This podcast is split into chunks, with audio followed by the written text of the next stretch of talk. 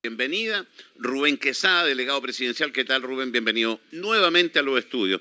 Eh, segunda visita. Sí, muchas gracias. Y una telefónica también. Sí, pues, sí. Sí. No, porque las visitas son más... Acumulan más Sí, puntos. no trajo el gato. no trajo la gata. No, la Está gata. reclamando por la gata. ¿Era gata o no? la- era gata, la delegata. La, la esa, la delegata. La delegata, La mira, dele- sí, la delegata. Vamos a a hablar, eh, le dijimos, vamos a hablar de tránsito, seguridad, sequía y obviamente la relación con la gobernación, con el gobierno regional. Eh, pero antes, un resumen pequeño de lo que han sido estos 50 y algo días de gobierno. Regional, ¿ah? En una, en una palabra, intenso. Ha sido eh, un cambio importante a nivel personal, a nivel familiar, a nivel eh, laboral y también de aprendizaje. Me tocó aprender mucho, lo he dicho en varios lados, lo que tiene que ver con eh, salud. Claro, me puedo manejar un poco más, pero aprender de temas de seguridad en, en la chica, en la- con los vecinos, con la, cómo el funcionamiento de las policías, eh, la capacidad también que tienen claro. el día de hoy las, nuestras policías. Muchas veces uno dice, oye, pero no llegan. Y, y es muy similar a lo que nos pasa de repente con las ambulancias. En el fondo uno, uno marca y, claro, están en procedimiento. y Aprender eso eh, para saber cómo cambiarlo. Pero es no para, imposible saberlo todo. Para eso es importante rodearse de gente especialista en los temas. Y de ahí la intensidad, claro, fue mayor, porque yo digo, los delegados acá en, en El Quilimaricho APA nos tocó hacer de chinchineros ahí en todos los temas, todos los conflictos, mientras llegaban nuestros Ceremi, eh, para poder también, cuando llegaron los Ceremis hacer, y las Ceremis, hacer también la entrega de carpeta que hicimos, que fue eh, todo lo recolectado. Bueno, a ustedes ahora avanzar y trabajar, por ejemplo, en transporte, que es algo que vamos a, Sí. a abordar. Eh, pero también nos quedamos con harta pega, sequía, eh, lo que tiene que ver también con eh, seguridad. Así que seguimos ahí, nos falta En lo personal me parece que, que- que es el, el primer impacto que usted... Sí, es rudo, En, el caso tuyo y Fernando Vivero vienen ambos de eh, ser profesionales, son médicos los dos, vienen un mundo muy distinto. Fernando es más involucrado un poquito más político, un poquito más político. pero te cambia todo. Sí, sí. Bueno, nosotros con, con mi esposa teníamos la, la- yo creo, la, la buena decisión de eh, no dejarse atrapar por la vida médica un poco esto del exceso de turnos, el, el- el no llegar ¿Tu a la casa. también es médico? Ella es químico farmacéutico. Químico farmacéutico. Sí, y, y en el fondo yo pude mantener ciertos horarios, obviamente también con lo que demandaba el colegio médico, con Mm. lo que demandaba la universidad, estaba trabajando también asesorando personas que se van a pensionar de invalidez, o sea, tenía un montón de trabajos, pero eh, podía llegar a la casa, tenía mis rutinas, tenía tiempos y que ahora... Por más que intento llegar a las 7 de la tarde para hacer dormir eh, a una de las chicas, se ha podido, eh, el primer mes un 90%, ahora un 85% y bajando, entonces estamos ahí peleando para mantenernos en, en rodaje. Por ejemplo, la semana pasada me tocó ir a Santiago de, de- de urgencia por el tema de los camioneros y eh, ahí de miércoles Sí. a viernes fuera de la casa. Entonces, ha sido importante el impacto a nivel familiar, pero hay que trabajar para que para que funcione esto. Sí, así Eh, es. Vencer la estadística, vencer la estadística que tenemos. Eh, vamos con, eh, con los temas. Metámonos primero en eh, tema de congestión vehicular, tránsito y demás. Eh, llevamos ya aproximadamente desde los inicios de marzo, volvimos a una pseudo normalidad. Eh, medidas concretas no se han visto ninguna. Eh, eh, eh, eh, por ahí salió la Ceremi del transporte, no sé si fue también, estuvimos la oportunidad de hablar con el subsecretario. Eh, dicen que las medidas de corto plazo no sirven, pero no se toman ni las de corto plazo y se puede pensar en largo plazo. Para el largo plazo en este país se demoran 10, 15 años. Eh, ¿Por qué no hemos visto medidas de corto plazo? Bueno, eh, recordemos cuando asumimos el 11 de marzo, el primer desafío fue el tema de transporte. Era una locura, pensamos que se iba a, a pasar el, el super lunes, super martes, super miércoles, creo que empezamos a hablar y ya eh, fue algo que, que no, no disminuyó jamás. Diagnósticos se empezaron a hacer, yo creo que todos ya lo tenemos claro, el parque automotor, las calles, eh, el crecimiento también urbano. Sabemos que eh, muchas veces se construye, pero no se piensan las medidas de mitigación vial. ¿ya? Y tenemos poblaciones completas que después comparten la misma salida. Por ejemplo, hablábamos con los vecinos de Ceres, que también se está, uno de todos los problemas que tienen, que, que en el fondo estamos abordando, es que también se está construyendo y comparten la salida común que es con la Ruta 41. Está bien, pero Entonces, son diagnósticos. Yo te, Claro. pregunto, te pregunto efectivamente por, por qué no se han tomado medidas concretas de corto plazo. Bueno, eh, y te, reitero que mi, mi, de formación profesional me hace primero tener un buen diagnóstico para no equivocarme. ¿ya? Eh, creo que al igual cuando uno trabaja con las personas tiene que, ser bien responsable. Porque sí, pero si no, si no apuramos el diagnóstico se nos muere. No, y estamos claros, y estamos claros. Eh, desde ese punto de vista no nos puede pasar, por ejemplo, algo que yo venía en el mismo taco también escuchando en la radio y de pronto cuando se sugiere restricción vehicular y rebota en la misma población. En fondo, cuando se hizo la encuesta y, salimos para atrás con el tema de la, sí, que Yo que iba a salir. Claro, y, de pronto lo que hemos visto también con la reversibilidad, que, es súper fácil ponerla arriba de la mesa, pero vemos que también hay un, aumento de los accidentes que se producen. No, no, lo, no lo sabemos porque no, no... En los lugares que se ha implementado sí, y nosotros acá, y eso también es parte del diagnóstico. Entonces, por eso, para poder tomar una decisión hay que hacerlo. Necesitamos más efectivos también para poder sostener una reversibilidad. Tenemos que ver la disponibilidad de esos efectivos. Entonces, es un poquito más profundo que eh, yo entiendo la, la, sensación de urgencia y la tenemos, pero la sensación de urgencia no nos puede hacer perder el control. Yo creo que eso es clave. Ahora, si hemos implementado medidas concretas, que ustedes las vieron al principio, que no pueden ser sostenidas en el mediano plazo, que es el despliegue de carabineros para reponer los semáforos que están ahí. El segundo, que en el fondo también se demora por nuestro eh, andamiaje que tenemos, nos tenemos que hacer cargo del Estado y no nos podemos saltar procesos porque si no Contraloría nos cae encima. Entonces, lo que significa el día de hoy, eh, el Estado, y esto también es parte del diagnóstico, no tiene músculo para hacer casi nada de manera autónoma. Si tenemos que reparar un semáforo, si tenemos que reparar los semáforos, incluso hacer los estudios, no tenemos el personal suficiente, ni los equipos suficientes, ni eh, las camionetas suficientes para poder hacerlo. Entonces tenemos que licitar. Y licitar toma tiempo. Entonces, mientras ocurre eso, tenemos que tener una estrategia de traslape, que se llama, que es primero la medida con los carabineros, después la reposición de semáforos y tercero las de mediano y largo plazo. Ahora, y, con, esto, con esto termino. Eh, aunque suene muy impopular, y, esto en el fondo yo no, necesito voto, necesito la confianza del presidente en este minuto, es que eh, vamos a tener que aprender a bajarnos del auto. Y eso es algo que cuesta mucho, ¿ya? Eh, como sociedad. Es una decisión, espérate, es una decisión personal. Es una decisión personal. Pero, tenemos que incentivarla. Y para incentivarla. pero, espérate, primero, primero solucioname el problema que hay. Y si yo veo que no tiene solución, porque eso es facilitarle la pega a ustedes. O sea, oye, bájate del auto. No, sí, haz tu pega, po. Pero aquí, tenemos una diferencia. ¿Cuál, ¿Cuál es hacer mi pega? Que todos Reversibilidad, eh, instalación de semáforos móviles, eh, te puedo dar un listado que se aplica en Chile. Eh, perdona, yo no soy el experto. Hay Por lo mismo. Hay una seremia de transporte que debería haber aplicado alguna medida que no se ha aplicado ninguna. Claro, lo que pasa Porque todas, según ustedes, o según ella, o según no sé quién, tiene efecto dañino contra... O sea, quédense con lo que hay y bájense del auto. No, no, es que ahí caemos en una espiral, porque en el fondo, si yo te planteo de que eh, de, los expertos se plantea de que si no se hace bien una reversibilidad, vamos a tener un aumento de los accidentes y no va a solucionar el problema de fondo, finalmente eh, no puedes decirme que entonces no se hace y por eso no estamos haciendo nada. Estamos avanzando precisamente en que esa en este minuto no es una medida. Y cuando decimos que la gente se baje del auto, no es para solucionar el taco, es porque, y cuando digo incentivarlo, tiene que ver con mejoremos el transporte público para que sea una opción que haga que las personas les salga más rápido, más ¿Cómo va a mejorar un transporte público que no tienen manejo ustedes como Estado? Que de partida el presidente planteó dentro de las medidas que no iban a subir las tarifas, aquí subieron y siguen subiendo, eh, y ustedes se en cero manejo el transporte público, no es público, es público-privado, eh, y no es de buenas condiciones, entonces ¿cómo le va a decir a la gente, bájese del auto y subas un transporte que es deficiente? Vamos a tener que hacer lo que no se ha hecho en los gobiernos anteriores y regular el transporte público en esta región. Y aquí vamos a requerir... Este año. Este año. Este año. ¿Y, medidas de corto plazo para facilitarle la vida a la gente? Porque se habla de las 40 horas, un montón de para la gente pase mm. más con su familia. Y ayer hablábamos de las 40 horas en los dueños de la tarde y la gente decía, eh, ayúdenme a llegar temprano a casa nomás, eh, porque me mando eh, en tramos que antes me demoraba 15 minutos, hoy día me estoy demorando 45. De todas maneras, de todas maneras. Ahora, el problema es también con el manejo de esta expectativa que con el parque automotor que tenemos, con las calles que tenemos, no tiene solución de corto plazo que sea efectiva. Ni siquiera. ¿Quién, dice eso? Desde eh, lo que es Seremi de Transporte y los expertos a nivel del Ministerio de Transporte. No hagamos nada entonces. Es que ahí es donde, donde cruzas, cruzas la línea. No, yo no cruzo ni la línea. Yo creo que eh, tú cuando, cuando tú como médico, cuando tenías cierta enfermedad, iba, eh, hacía interconsulta y todo y le decía a los... ¿Esto es un cáncer terminal? No, no es un cáncer terminal. Es una medida que con paracetamol no la vas a aliviar. Y pero, le, pero le baja el dolor. ¿Ah? Pero le baja el dolor. Sí, pero de manera transitoria. Pero no importa, pero dale, dile a la gente que está en la calle y que tiene que demorarse y que tiene, quiere ver a su hijo antes, tal como lo quiere hacer tú, A ellos les alivia el dolor. Dale un paracetamol. Y eso estamos haciendo con los carabineros y con la reposición de semáforos. Se dejó Pero ahí, hacer. ahí me dices que, es insuficiente. Bueno, vamos a tener que sostenerlo más tiempo. Se dejó de entonces. hacer. En la mañana se dejó de hacer y en la tarde no existe ni una medida.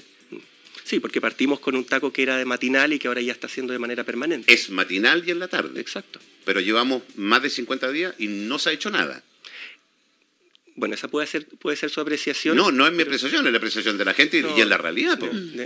De- Bueno, es mi apreciación. De, todas- de todas maneras. Ok, sí. es mi apreciación. La, la gente podrá tener su apreciación No, también. y- lógicamente, pero aquí me gustaría como dejar claro de que tenemos las medidas de corto plazo. Si efectivamente hemos tenido un descenso en el despliegue de carabineros, lo podemos revisar y vamos a tratar de reponer en los lugares que son críticos, porque también es algo que ni siquiera se sabía cuáles eran los puntos críticos. Lo- ustedes lo planteaban en la radio, pero no había conexión con lo que realmente se podía lograr en el territorio. Y ahí también, en el fondo, me permito reconocer el esfuerzo de las instituciones de sentarse a poder dialogar. Ustedes sabían, la UST no tenía idea de cómo funcionaba prevención del delito con ¿Cuándo se le van a arreglar la fibra óptica en la UST? Apenas postulen a un proyecto y podamos ¿Cuántas levantarlo. cámaras tiene dañada la UST? Ocho, tengo entendido más o Están menos. muy equivocados, son bastante más. No, son 24 cámaras, de las cuales tienen 18 más o menos. Pero, pero mira, la, la cifra sí, si me vas a preguntar la cantidad de cámaras, o sea, la, la- conversé, es- esa la vi, cifra no la manejo. lo, lo no vimos. pusimos Gabriel Boric para las cosas. Ya, pero Roberto, sí, No, finalmente... pero a ver, eh, yo te dije la primera vez, la primera cita sentada aquí eh, eh, es de... Ahora está en condición de delegado presidencial y tiene que contestar a una persona eh, en la otra radio, que van ustedes y que va, le gusta ir a la gobernadora, el otro, les preguntan lo que quieren preguntarle. Aquí yo le estoy preguntando lo que la gente quiere saber. Eh, ustedes hablan de medidas. La UST tiene todas sus cámaras malas, creo que son más de 18, no sé el número, yo no lo sé porque Ya, no me pues, pero- corresponde. pero- pero en el a ti sí te corresponde saberla. A mí me corresponde tener el diagnóstico y delegarlo Pero si los diagnósticos están. Me corresponde tener el diagnóstico y delegarlo a mi Ceremi de Transporte. Te apuesto que si mi Ceremi de Transporte está aquí, sabe ese, ese número, porque lo tiene que saber. ¿ya? Bueno, te quiero decir que tratamos Pero- de hablar con ella varias veces y no quiso hablar. Bueno, vamos a conversar con ella para que pueda hablar también. Parece que no les gusta hablar mucho con nosotros. Bueno, No les gusta enfrentar es que, esto. es que es bien, es bien difícil, pero yo creo que es importante hacerlo. Así que por eso también estamos acá. No, yo sé, Ahora, yo agradezco porque tú sí y, y- y otros miembros del gobierno sí tienen la facilidad, pero empecemos a acostumbrarnos a que tienen que enfrentarse a escuchar y a, a escucharnos a los que queremos preguntarle las cosas que realmente hay que preguntarle. Porque tú hablas y haces diagnóstico, diagnóstico, diagnóstico, llevamos más de 50 días y no se ha hecho nada. No es que la revisaría no sirve, no es que los semáforos móviles no sirven, no es que esto no sirve. Entonces, bájense del auto. Mamita quería. Y tú mismo estás diciendo, yo quiero llevar mi vida porque quiero ir a, a- a dormir a mi hija. Todos quieren hacer eso, todos queremos hacer eso. Sí, Pero no estamos colaborando para que la gente logre hacer eso tampoco. Sí, lo que pasa es que la colaboración tiene que ser efectiva. Entonces, te reconozco de que eh, las medidas que se implementaron de manera transitoria no son del todo efectivas, alivian el dolor, como plantea, sí, lo podemos asumir y podemos redesplegarlo. Démosle paracetamol. Eso, eso. Démosle paracetamol. Pero es importante también, porque en el fondo eh, aquí es porque bogas y no bogas. Entonces también, Absolutamente. En, en el fondo, cuando eh, avanzamos en eso, también vamos a avanzar en las medidas de mediano y largo plazo. ¿ya? Y de eso me interesa que eh, no cometamos errores, porque por ejemplo, el tema de la reversibilidad, el tema de la, por ejemplo, la, restricción vehicular, son medidas que pueden sonar efectivas, pero que no lo son. Y eso ha sido planteado. Yo no te podría, en este minuto, si quieres, me preparo y lo explico. Yo preferiría que lo explicara la Seremi de Transporte y lo voy a conversar con ella, pero eh, te puedo dar los argumentos técnicos de por qué no. ¿Ya? Y eso, en este minuto, no tengo esa minuta. No, No, está bien. si ¿Ya? lo- no, el detalle no te lo voy a pedir. pero por el eso, detalle no te lo voy a pedir porque no te corresponde. Lo que, yo, lo que yo puedo plantear es de que se revisaron esas medidas y se optó por no seguirlas. Pero de ahí el salto a que no se hace Sí. nada me parece, me parece un poco... Pero no se ha hecho nada. Dele- Es que, ¿por qué no? Pues si no cuesta nada decir si no se ha hecho nada, pues es Es que real. sí se han Sí. hecho muchas cosas, Roberto, ¿cuáles, pero, pues? pero realmente Bueno, no, si, lo no. va- si lo vas a evaluar en términos de todavía existe taco, todavía No, va a no, existir no. Yo taco. te quiero decir cuáles son las medidas. El paracetamol. ¿Cuáles son los paracetamol? Bueno, por ahora tenemos lo que es la sincronización de semáforo. Lo ¿Qué- que, ¿Cuál sincronización? Si la fibra óptica no está, está pero, es rota. que, pero es que hay que hacerla, si te estoy Pero, te- diciendo... a ver, pero está bien, pero no se ha hecho. Eso tú me estás diciendo. se han hecho cosas. Pero tú sabes, tú sabes cuánto se demora en poder eh, implementar esas medidas, por Roberto. Te, te, explico cuánto nos demoramos en implementar fibra óptica y conectarnos con toda la red satelital acá en la radio. Sí, ojalá el Estado tuviese la capacidad de los privados para poder eh, realizar sus procesos. pero ya, avancemos. Mejor. Sí, delegado, yo me quiero detener justamente y, enlazar los dos temas. El tránsito, carabineros en algunas vías, pero tampoco podemos tener a carabineros con el problema grande de seguridad que tenemos hoy en día. Eh, para dirigiendo al tránsito. ¿ya? Eh, ¿Qué se está haciendo en materia de seguridad? nos preocupa mucho. Estamos viviendo temas violentos, portonazos violentos, eh, a punta de pistola y hay barrios que ya se están rearmando en protestas, pero eso tampoco los protege. De todas maneras, a ver, el tema de la seguridad eh, tiene que ser abordado también de manera integral. Esto no se soluciona exclusivamente con más carabineros. Nosotros te necesitamos, y esto ha sido eh, compartido también con el general de carabineros, que necesitamos más y mejores carabineros. Y eso quiere decir que junto con el aumento de la dotación, que dicho sea de paso, hoy día vamos a tener 25 nuevos efectivos en la comuna de Coquimbo, además de... Solo por el mes de mayo. Además de la redistribución parcial de 25... No demos la información a media, solo por el mes de mayo. Pero déjame terminar. No, digo yo para que... Ya, entonces, eh, desde ese punto de vista vamos a tener un despliegue mayor de carabineros y eso es precisamente también por algo que necesitamos la colaboración de la ciudadanía en términos de las denuncias. Las denuncias tienen un doble rol. Uno, bueno, el personal, de poder poner en conocimiento a la autoridad y tratar de encontrar a quienes cometieron los ilícitos, pero también nos ayuda a poder justificar una mayor dotación y redistribuir de acuerdo a dónde A propósito de la estadística de la denuncia. Exacto. Tenemos Otro. Una cifra, tenemos una cifra, tenemos una cifra negra que es eh, muy alta que eh, muchas veces solo por temas de denuncia nos hace tener una mayor densidad de carabineros en lugares que tienen menos delitos, objetivamente, que sectores más vulnerados o vulnerables. Entonces, eso, lo primero, para poder actuar en consecuencia, tenemos que hacer que las personas confíen en el mecanismo de denuncia. Ahora, eh, otra cosa que tenemos es el problema de las policías para poder eh, desarmar el crimen organizado o estas bandas que ya no es el delincuente común. Aquí no tenemos en el fondo la persona, eh, salvo casos puntuales que también son bien bullados, pero tenemos principalmente una organización que es muy difícil por el andamiaje legislativo que tenemos de poder detener poner a disposición de la justicia y que eso se transmita en un, una sanción efectiva. ¿ya? Y eso provoca un círculo vicioso, que en el fondo Carabineros va, detiene a la persona. Y el, sistema judicial al día siguiente la suelta. Y eso, y eso no es porque el sistema judicial en el fondo eh, se caricaturiza con la eh, famosa puerta giratoria, pero que hay dos problemas. En el fondo, y, yo insisto y voy a seguir defendiendo el tema de los diagnósticos primero porque hemos hecho muchas acciones durante mucho tiempo y no están resultando. Entonces, tenemos que hacerlo una vez bien más que varias veces más o menos. Te reconozco que tenemos que bajar la fiebre y eso es algo que vamos a abordar también y me, lo llevo como tarea. ¿ya? Pero eh, en el fondo necesitamos, por una parte, eh, fortalecer nuestras policías para que cuando entreguen al delincuente lo entreguen casi en un paquetito con la rosa armado el caso y segundo, poder ver cómo nuestro sistema eh, del cual el sistema judicial tiene que seguir a rajatabla, eh, tenga la posibilidad de tener las penas adecuadas. Ya, pero yo te invito a que te faltó algo antes. ¿Por qué no evitamos que haya un asalto? Vamos también a prevención del delito. Eh, porque, a ver, porque lo que la gente echa de menos y lo que hace falta, claramente, y ahí los municipios tienen harto que aportar también, es porque es más rápido la adquisición de vehículos, el funcionamiento y todo a través del municipio. Que Coquimbo crecido lo ha hecho bastante mejor, indudablemente, que La Serena. Em, pero lo que se hacen son medidas disuasivas. Eh, no le vamos a pedir a Carabinero que esté haciendo rondas, si con suerte tienen dos bicicletas y che autos para darse vueltas. Eh, pero sí hay medidas, hay que pedirle apoyo a, a, lo mejor al municipio, hay que trabajar un poco más, porque está bien, yo comparto contigo que eh, hay un problema ahí, lo hemos conversado reiteradamente, pero medidas disuasivas tampoco hay. Obvio, vamos me, vas apurando, así que voy saltando entonces. Obvio. desde acá. El tiempo seguridad, es oro. Seguridad, yo veo desde, eh, bueno, todo, pero tenemos una, un, trabajo coordinado con lo que es prevención del delito, ¿ya? que es precisamente lo que tú planteas. Nosotros ya tenemos una eh, coordinadora regional de prevención del delito que eh, está coordinándose con los municipios, con las policías, para poder mejorar. Y medidas concretas, por ejemplo, se, de aquí a fin de mes, y hoy día mismo estamos lanzando una cápsula informativa que ojalá también nos puedan ayudar acá Encantado. desde la radio, para poder mm, Pagando todos ayudar, para poder ayudar a las eh, organizaciones los mismos municipios, creo que La Serena no puede postular por un tema que todavía le falta rendir unos fondos, pero los municipios, No, las organizaciones, ¿Municipio de La Serena? la- los municipios, las organizaciones, eh, incluso ayer hablábamos con la Federación de Estudiantes que nos decía, oye, nos asaltan en esta esquina, esta esquina, esta esquina. Sí.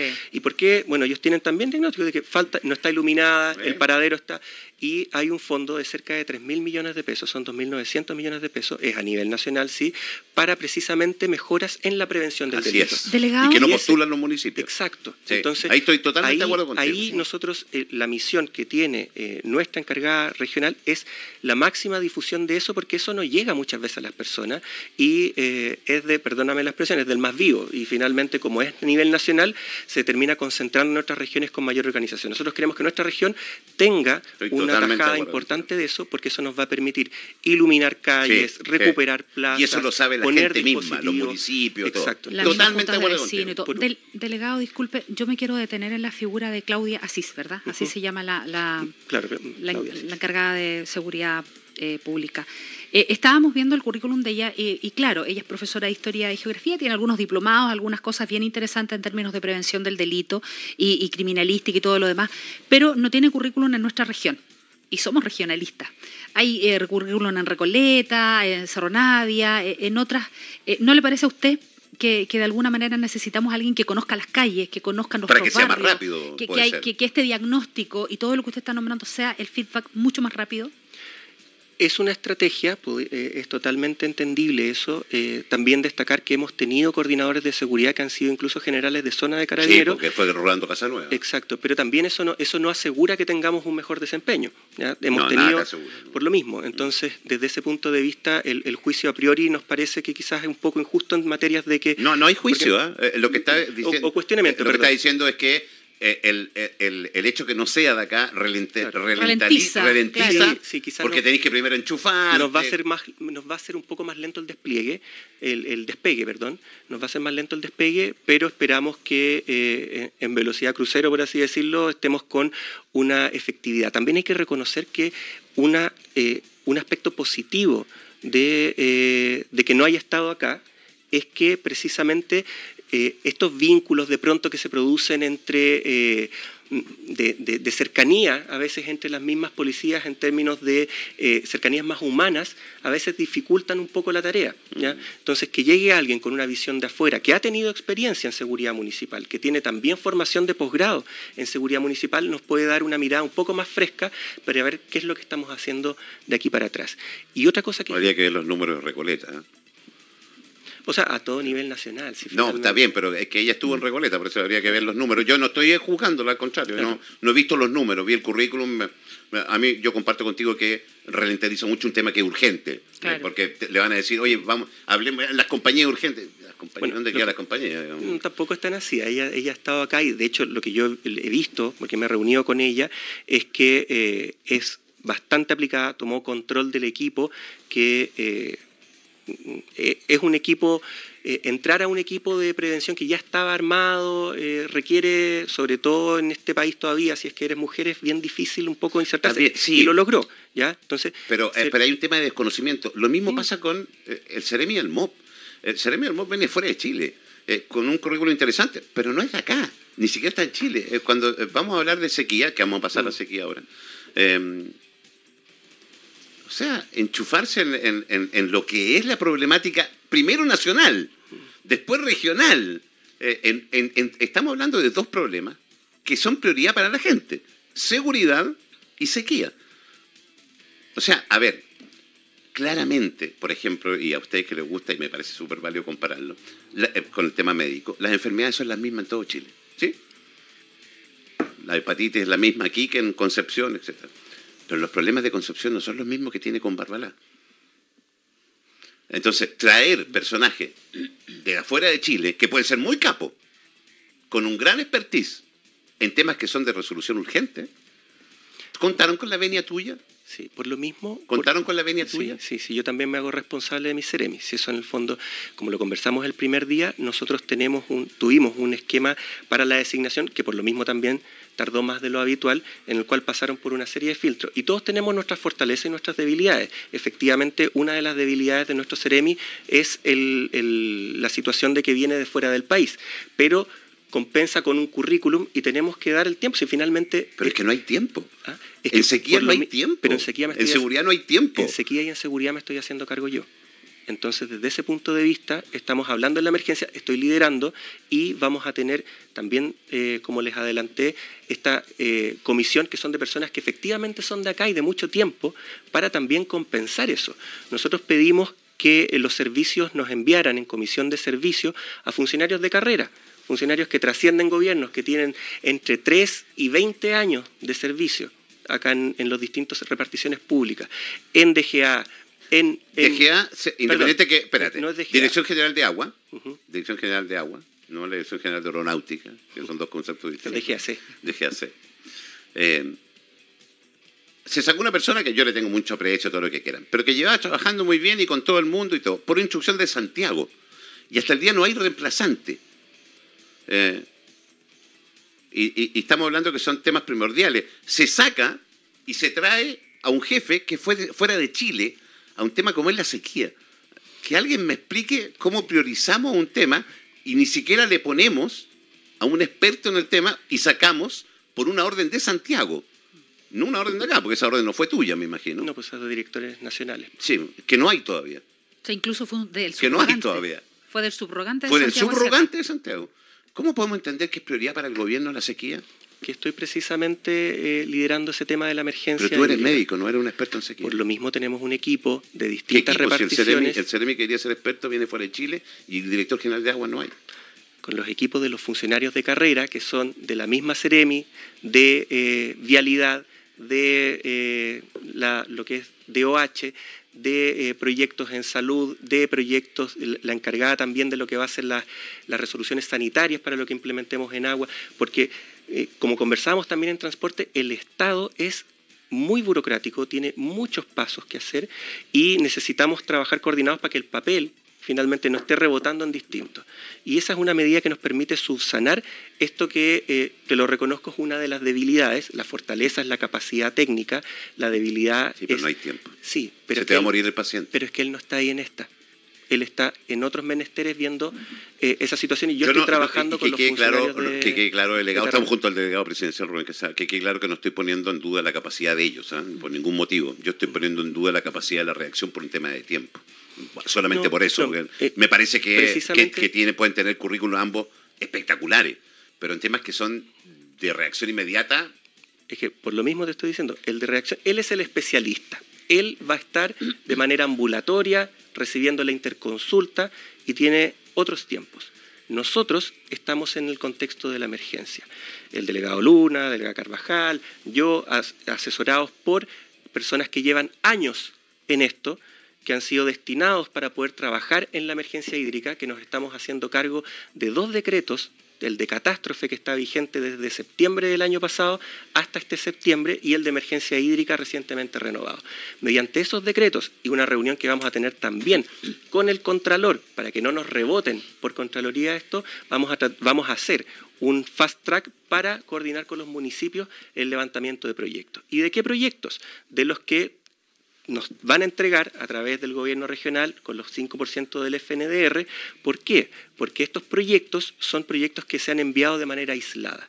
Y para poder resolver, y aquí me engancho también de la visita de eh, Sergio Roldán, estas iniciativas aisladas tienen que tener alguna coherencia. Por lo mismo, eh, vamos a tomar esos proyectos, vamos a ver dónde están los puntos y vamos a generar los proyectos vía emergencia que permitan conectar esos puntos o generar sinergia, porque no nos sirve que le llegue un camión al a un municipio, que no tiene un camino para que llegue al lugar. Eso es algo que lamentablemente no va coordinado desde los proyectos del 5% de emergencia y que esperamos que esta comisión, con los funcionarios de carrera, que son los expertos, que saben del tema, que saben el papeleo, nos ayuden a poder tomar esas decisiones para implementarlo en el contexto de la emergencia. ¿Algo en sequía? Para... Eh, solamente el tema de las plantas desalinadoras. De, sí. Quería preguntarle yo. Justamente usted dice que eh, prontamente va, va, a ser una visita a Antofagasta. Antofagasta ¿entendió? Eh, a propósito de, de esto, ¿cuál es, ¿cómo se avisora? Porque perdón que lo saque a colación, pero finalmente tenemos una gobernadora regional que no es eh, un poco fans de, las plantas. Eh, y ahí uno, se pregunta, bueno, ¿cuál va a ser la prioridad que se tome a nivel presidencial? Eh, ¿El presidente está, se cuadra con el delegado o se cuadra con la gobernadora en términos de, las plantas desalineadoras? Bueno, cuando nosotros decimos que somos un gobierno que busca la descentralización es porque creemos que en el territorio se tienen que tomar las decisiones. La región de Coquimbo está quedando sin agua, la región de Coquimbo tiene que decidir cómo va a enfrentar esta sequía. Nosotros nos vamos a hacer cargo primeramente de la emergencia, pero necesitamos tener una solución. Y esa solución tiene que pasar por un gobierno regional. Ahora, ¿qué entendemos por gobierno regional? La gobernadora lidera, preside el gobierno regional, pero no es el gobierno regional en todo. Existen consejeros regionales que forman parte de un consejo, que ahí se toman las decisiones. Pero por lo tú eres representante del gobierno central. Por supuesto. Ya. Por supuesto. Para que la gente lo entienda. Claro. Entonces, eh, yo lo planteo esto como un mal divorcio en el sentido de que quedaron las funciones como, como, bien incómodas, por así decirlo. Y estamos tratando de hacer todo lo eh, desde el punto de vista relacional para que eh, no exista, exista mayor sincronía. ¿ya? Pero comprendemos de que vamos a tener que hacer, y eso lo, planteo también en una autocrítica de estos 50 días, un trabajo más intenso con el Consejo Regional. Y ya nos estamos reuniendo y, ha sido instruido a todos los ¿Es la piedra de tope del Consejo Regional, gobernadora? Yo creo que aquí la piedra de tope termina siendo que las personas no tienen solución a su problema. ¿ya? Y ahí hay muchas vías. Alguien, está trancando la pelota. Es que la pelota se tranca en distintas vías. ¿ya? También me informaron, porque ayer tuve una reunión con la Cámara Chilena de la Construcción, eh, que dicho sea de paso, y también lo voy a plantear por este medio, van a ayudarnos de manera importante a eh, solucionar dos problemas claves que tenemos. Uno, el desempleo, y dos, la situación de vivienda. Y vamos a tener un trabajo y vamos a levantar una institucionalidad distinta donde va a estar participando y, que ya, ya se coordinaron para poder hacerlo con nuestra Ceremi de, eh, de, de, MOP, de vivienda y de trabajo. Mm. ¿ya? Entonces, desde ahí también vamos a levantar. Hoy día me reúno con Sidere. Está bien, pero volvamos al plan de saladora, porque es interesante, porque hay una solución. El gobierno central dice eh, tú mismo vas a ir mañana a Antofagasta a ver una, pero ella dice que no le interesa. Nuestra visión es que tenemos un problema importante de eh, sequía a nivel nacional y esta región no es excepción y está crítica, es, una, es la más crítica a nivel nacional en términos de amenaza por la sequía. Por lo tanto, hay que tomar decisiones. Es la única región en el norte de Chile que no tiene planta desaladora, también, También sé eso. Y que eh, tenemos que tomar decisiones. ¿ya? Para tomar decisiones, nosotros vamos a acelerar y tratar de catalizar todas las decisiones, ¿ya? Para que vamos a presionar, vamos a meterle en el fondo el, acelerador porque conocemos que se toman las decisiones en la región. Y aquí... Si ¿Quién las toma? El, el, gobierno regional. Y el gobierno regional ¿Quién, dirige a los CEREMI? Yo dirijo a los CEREMI. ¿Estás seguro? Sí. ¿No es la gobernadora? No es la gobernadora. ¿Quién está dirigiendo la región, tú o ella? Yo creo que aquí, como te digo, es un mal divorcio y que eh, tenemos que trabajar... es otra. ¿Quién está dirigiendo la región, tú o ella? ¿El delegado presidencial o la gobernadora? Es que esto no es una pregunta de quién dirige, porque, pues desde, que ya no, es que desde que ya no existe el intendente, la no, pero existe un delegado presidencial. Exacto, y existe la gobernadora. Entonces, son dos, dos cargos que tienen distintas funciones. Tú tienes un presupuesto asignado exacto. como gobierno, como delegado presidencial y como gobierno, y ella tiene uno que lo tiene que ver con los cores. Tú funcionas de forma independiente. Exacto. Ella también tiene una función independiente. Y de hecho, nuestras carteras movilizan más recursos que el gobierno regional. Así es, mucha más plata ustedes que ella. Exacto, entonces sí si cuando me lo planteas como si fuese una decisión dicotómica o unipersonal, no es así, porque la gobernanza hoy en día en las regiones no recae en una sola persona. Pero es un hecho que acá hay serios problemas de gobernanza entre la gobernadora y el, delegado presidencial y ustedes. Hay problemas de gobernanza que se dan por la eh, división de la intendente en dos figuras que eh, naturalmente se contraponen muchas veces y pueden actuar de manera sinérgica. Nosotros estamos haciendo todos los esfuerzos para poder actuar de manera sinérgica. Esperamos también que desde el equipo de la gobernación, junto con la gobernadora, junto con los CORE, se pueda generar un trabajo más efectivo del ¿Por que qué se junta la gobernadora con los Ceremis si el jefe de la Ceremis eres tú, no es ella? Porque el diálogo es permanente y cruzado. Pero tiene que ser contigo. Tú eres el que da instrucción a los Ceremis, es, que no, no, ella. pero es que no puedo estar en todas las reuniones con los Ceremis y cuando esté ella, y, y en el fondo uno de los ejemplos que tenemos nosotros es que tenemos un gabinete, y lo hemos decidido todos los lunes en la mañana, en el cual nos coordinamos nosotros, ya como, como Ceremis, y con, eh, bajo las instrucciones y los lineamientos que tenemos. Apl- vamos a aplicar ¿A ese, también... a ese gabinete va la gobernadora? Eh, puede ser que tenga que ir, pero ahora en principio estamos trabajando nosotros, ¿ya? porque tenemos este tema de la instalación todavía que hacer. Yo personalmente te puedo compartir de que eh, comparto mi agenda, el- mi jefe de gabinete comparte mi agenda y es en el fondo visible para el equipo de la ¿Sabes gobernación. qué pasa? A mí me da la impresión... Quiero terminar una Sí, cosita. sí, terminar ya, una cosita. sí, dale. ¿ya?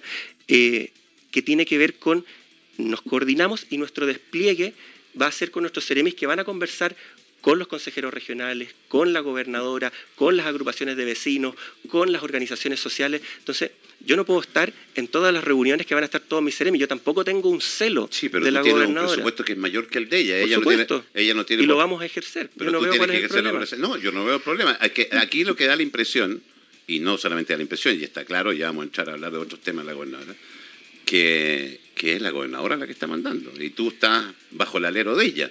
Eh, quedó claro con la visita del presidente Gabriel Boric. Eh, el delegado presidencial no tuvo ni arte ni parte, parece, en la visita del presidente de la República, cuando el, el delegado presidencial es el representante del presidente. Eh, yo no estuve. Sí quiero felicitarte, mira, y te voy a felicitar, pues yo no estuve, pero me dijeron, tu actuar en el eh, conflicto con los camioneros. Sí. Estuviste muy bien. Así que aprovecho felicitarte por eso. gracias. Porque las cosas buenas hay que destacar y las malas también, acostúmbrense a eso. Sí. Eh, pero te felicito por eso, porque me dijeron, yo no estuve, pero me dijeron que, que estuviste Sí, muy bien. rápidamente Hiciste estuvo en muy buen manejo. y- muy sí. buen manejo. Muchas gracias.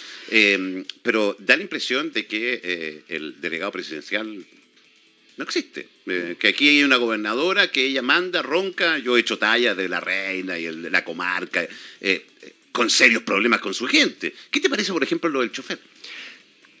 Mira, eh, todo lo que tenga que ver con eh, maltrato y violencia está para nosotros eh, fuera de discusión y aquí no hay dobles lecturas, sea quien sea. Si yo llego a cometer también lo que, lo que sea un abuso, un acoso, claro que estamos todos expuestos a, a poder, eh, no incurrir, pero... en la medida de que eso ocurra, nosotros no vamos a prestarle ropa, perdóname el chilenismo, pero No, la está- está honestidad, perfecto. no le vamos a prestar ropa a nadie que esté eh, o incumpliendo la ley o generando circunstancias que eh, son del todo reprochables.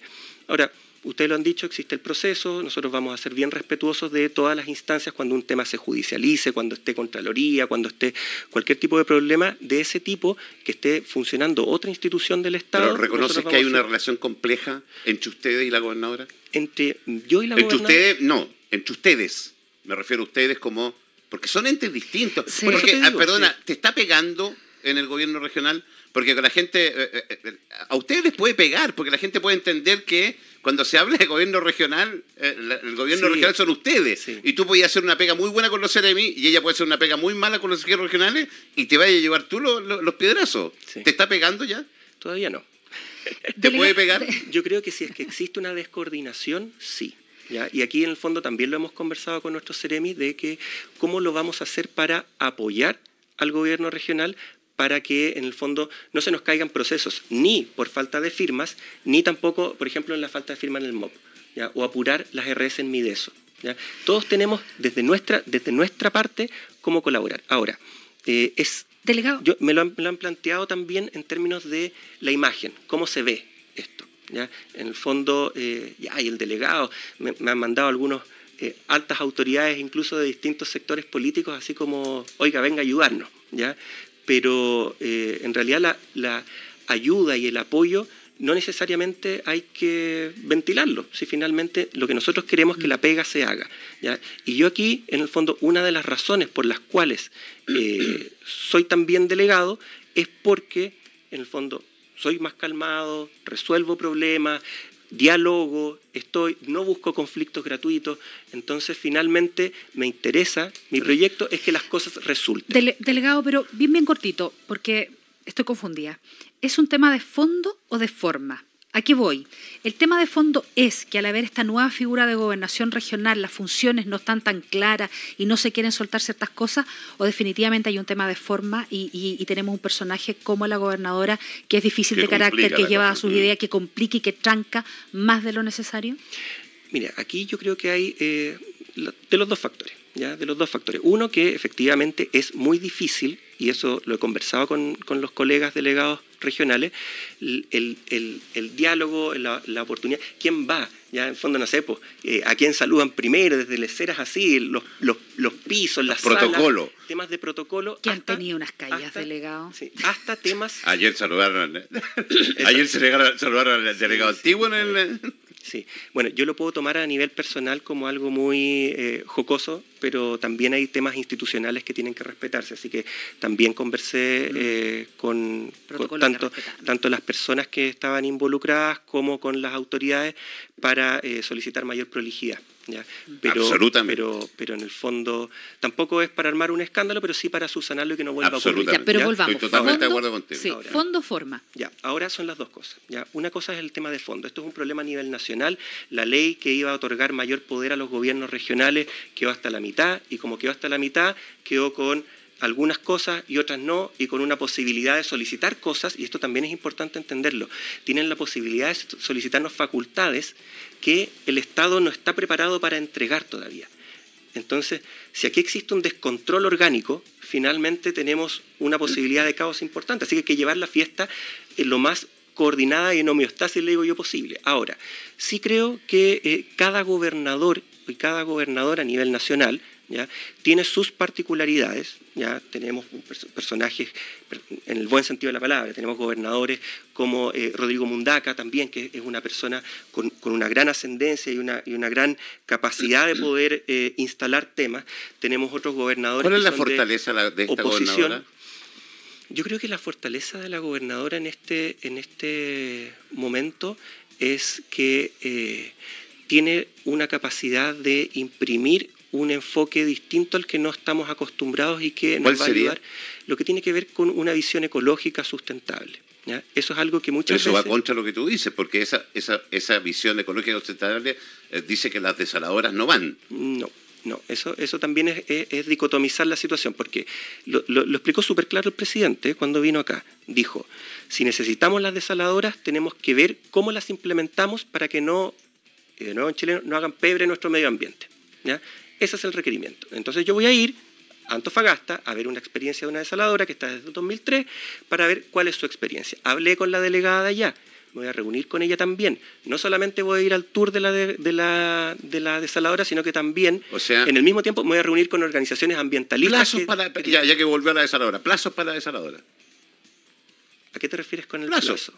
O sea, que diga, esté funcionando no, tal. No, no, no, no. ¿Tomar la decisión? Sí. Ya.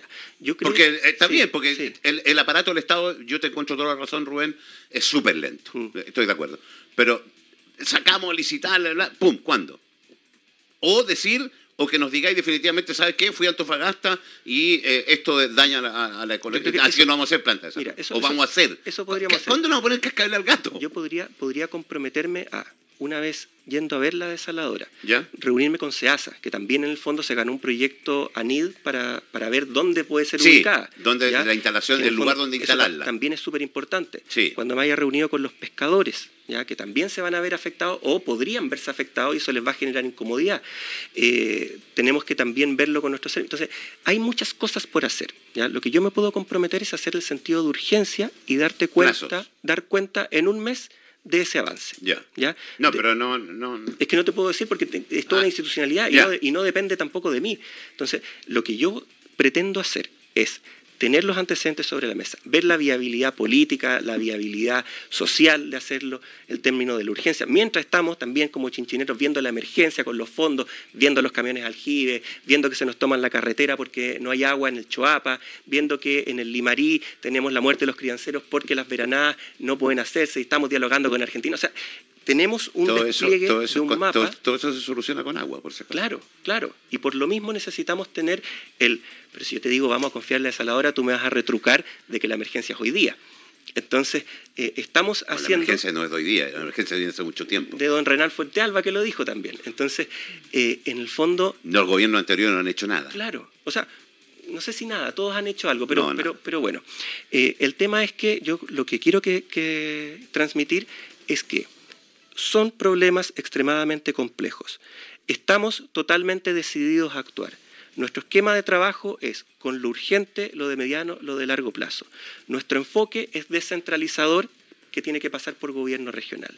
Nuestra voluntad es apurar todos los procesos en el gobierno regional. Nuestra voluntad es trabajar con alianzas público-privadas para que esto funcione. Y vamos a ponerle desde el punto de vista no solamente del corazón, sino que también de la técnica a las personas correctas tomando decisiones. Ese es, nuestra, lo, que, lo que queremos imprimir. Te vuelvo a, la pregunta que te haya llevado. ¿Cuáles son las fortalezas de Cris Naranjo, la gobernadora? Tú me decías que la fortaleza es llevar un gobierno ecológico. Eh, ¿Tiene muchas fortalezas más? Eh, nos falta conversar más para poder irlas detectando, ¿ya? Pero eh, yo creo que esa es una fortaleza muy importante. Nuestro gobierno también se ha declarado un gobierno ecológico, de que tenemos que respetar el medio ambiente para que duremos los 50 años más. Y en el fondo esta cuestión tiene que ver, perdón, esta, esta, situación, me apasiono. Está bien, pero si tenéis que hablar como habláis. Esta, situación eh, Nos humaniza. Esta situación tiene mucho de un sentido de urgencia global también. Entonces, y no es para decir en el fondo el mundo está perdido, es para hacer acciones concretas y decididas. O sea, eh, sí, pero fíjate que ahí, y, yo te invito, eh, yo contaba que yo fui a Estados Unidos ahora por un tema de trabajo y, de placer también. Y fíjate que en California, que está sufriendo sequía, yo contaba que eh, en sectores de Los Ángeles tienen prohibición de regar solo, o sea, aprobación de regar solo una vez a la semana. Si te sorprende en regalo, hay un solo día que se puede regar. Si te sorprende regando otro día, la multa es de 1.600 dólares. Y ese dinero, que te lo pasan al tiro, eh, va en directa ayuda para aquellas empresas o personas que han hecho inversión en recuperar agua. Eh, es fantástico. Así, eh, Acá los municipios riegan, porque no es, ojo que el, tema, y aquí la gente lo tiene que entender, no es solamente un tema de Rubén Quesada y del delegado presidencial. Aquí los municipios tienen que ir de la mano contigo también. eso es lo que estamos gestionando, esa es la gerencia que estamos haciendo. Y, de hecho, un poco, no, no es el mismo nivel de lo, que, de lo que me comentas que ocurre en Estados Unidos, pero sí hicimos algo que es bien valioso, que tiene que ver que sacamos el famoso reglamento de aguas grises, que lleva cuatro años ahí en un cajón, eh, está en la espera de toma razón de Contraloría, ¿ya? que en el fondo también tenemos que reunirnos con Contraloría a nivel nacional para apurarlo, pero eso es algo que nos va a permitir muchas cosas, que por ejemplo los, no se rieguen los parques con agua potable, que podamos tener e instalar eh, es insólito. Es que, es que es lo que e ocurre, es, lo que nos tenemos... en este momento se debe estar haciendo. Es de lo que nos tenemos que hacer cargo. Pero, es que, pero, pero está bien, pero Rubén, a lo que voy yo, que más que hacerse cargo, es agarrar el lápiz, el papel, el teléfono y decirle, señor, no riegue más, está prohibido. sí, pero es que, diagnóstico, diagnóstico. Roberto, pero, pero tú sabes que en el fondo, no, no, sé si, en el mundo privado es distinto. En el mundo público, ya eh, uno no puede, si las personas tienen derecho a ocupar el agua, no puede restringirle, por ejemplo, yo no puedo... los municipios en Santiago ya lo hicieron ya. Ordenanzas municipales. Sí, pues. Ya, pues, pero, yo no soy alcalde. ¿Pero hablaste con el alcalde? ¿Le dijiste que sacaron una ordenanza municipal? Sacamos lo que tiene que ver con las aguas grises, que es lo que te estoy No, te estoy hablando de Es que no he hecho eso porque me lo estás planteando ahora. Pero, a eso voy, po. Es que, yo te eh, digo... Porque te estoy... A ver, yo te estoy alineando la carga. lo que estoy diciendo... Estás ampliando el abanico de posibilidades. Absolutamente. Porque aquí los alcaldes, si no hacen nada quien para mi gusto está arriba mirando todo y decirle, por favor, ayúdenme. Eh, señor alcalde Roberto Jacob, ¿sabe qué? Eh, están regando, sáquese un decreto, no, no, no. ya lo están haciendo Reconvirtamos los parques, reconvierta los parques rápido, saque el pasto, hágalo un jardín seco, tenemos conchilla para tirar la chuña, saque los pasto, pongamos conchilla. Nada. Nada, Rubén, no se ve nada. Y no es responsabilidad tuya eso.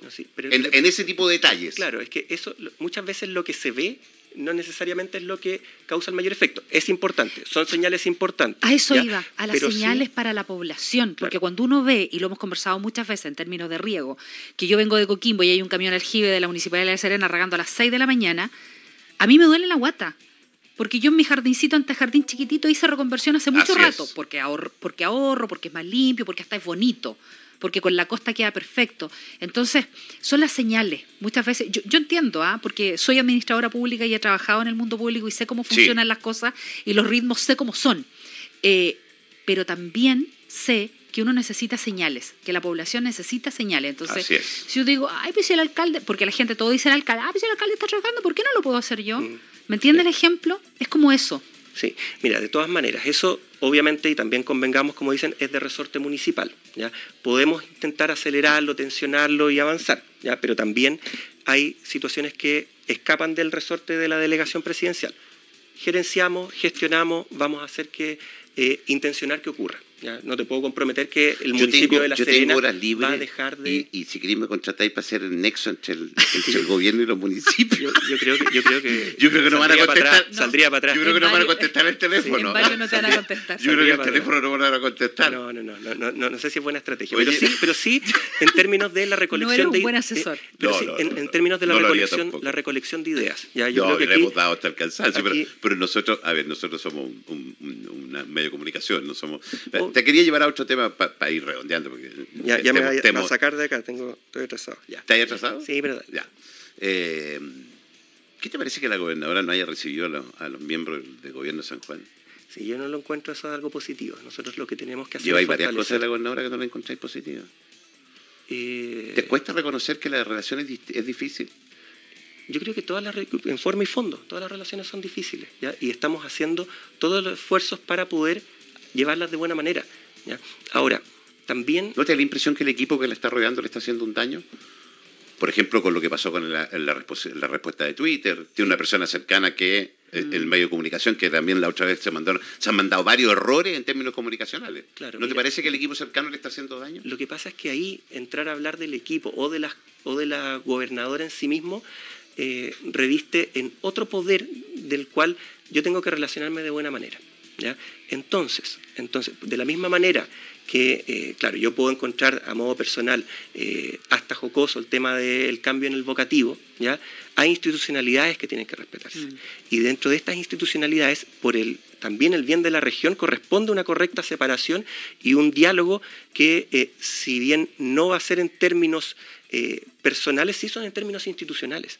Entonces, es como que yo me ponga a comentar los Por fallos del Poder que la, Judicial. por eso yo quiero que la, la región la dirija Rubén Quesada, no, no Cris Naranjo. No, Y lo que hemos visto hasta ahora es que la dirige Cris Naranjo, no Rubén Quesada. esa puede ser su opinión. ¿ya? No, es, lo- Pero- es la opinión no solamente Bueno, mía, pero, de varios. pero a lo que yo voy es que eh, cuando uno habla de quién dirige, eso tiene que ver con la visión del intendente o la intendenta. No existe ese cargo. Ahora ya no existe. Pero Entonces ya, ya no puedes, pero- ya no puedes decir que hay una persona que dirige. rato. Es que no puedes decir, por lo mismo, no se puede decir hoy en día que hay una persona que dirige. Esto es al Hay menos. una persona que dirige. Ahí está. Eh, Cuando estoy, no, son dos conceptos distintos. Lo que hace la gobernadora maneja los fondos del FNR y tiene todo un, un tema con los, con los consejeros regionales. Quien ve mi día a día como ciudadano con el gobierno, eres tú. Exacto. Eso para mí es, es dirigir Bueno, la región. Si, para, si para usted dirige, eso es dirigir la Eso región. dirigir la entonces- región. Entonces yo. ¿ya? Y ahí lo van a ver en la coordinación con las distintas tengo- me carteras, tengo- eh, con los servicios públicos. Yo tengo, de verdad, y yo, yo ojalá, eh, Rubén, te empoderes más.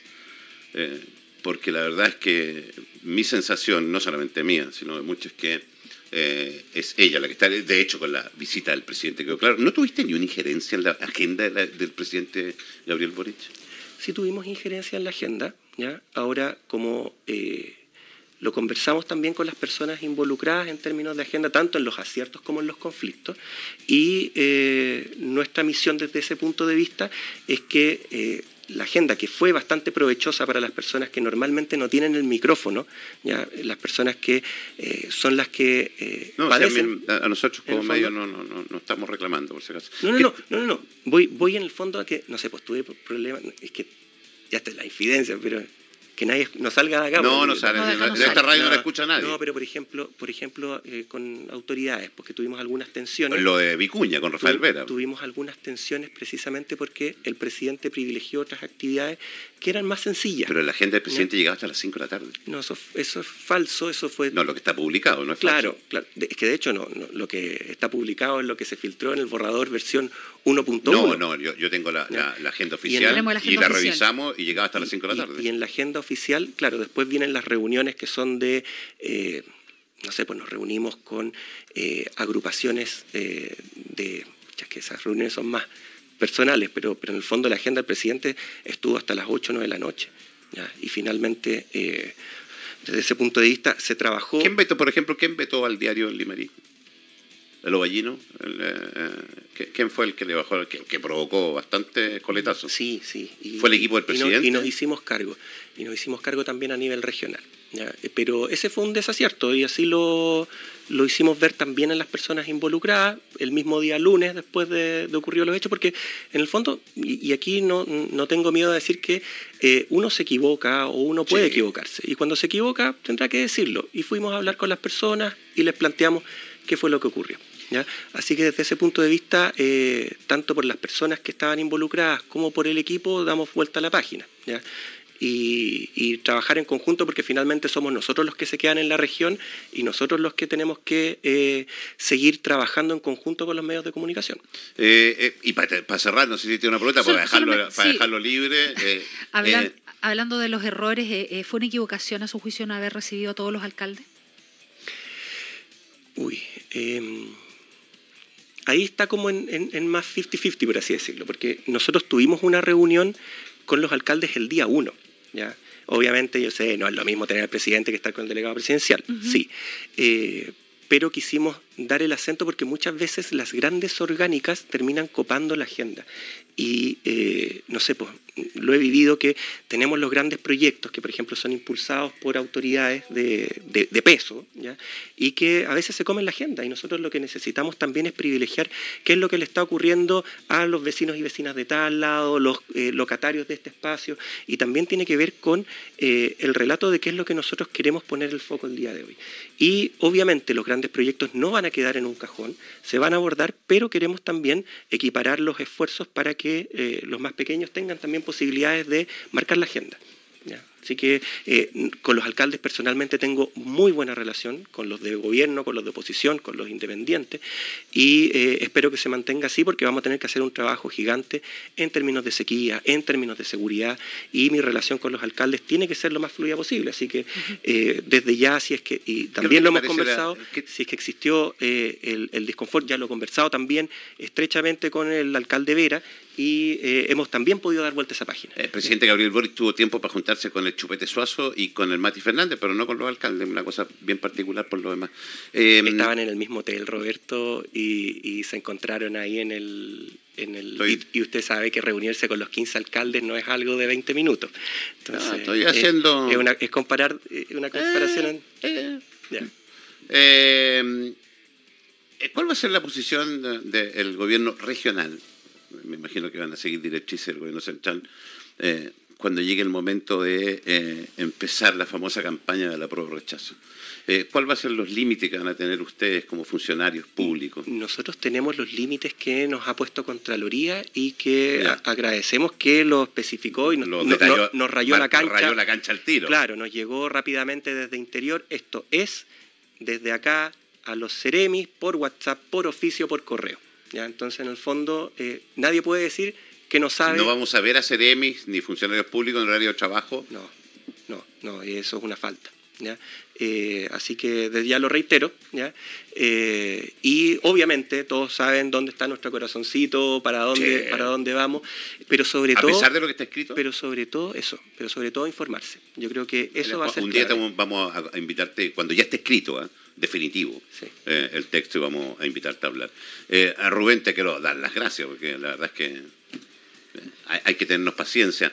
Yo quiero decirle, yo quiero decirle a la gente que primero quiero agradecerte por tener la gentileza de venir, no todos, porque preguntamos lo que tenemos que preguntar, no todos se atreven a venir. De muchos nos tienen vetado, la gobernadora no, no, no viene para acá, por lo demás.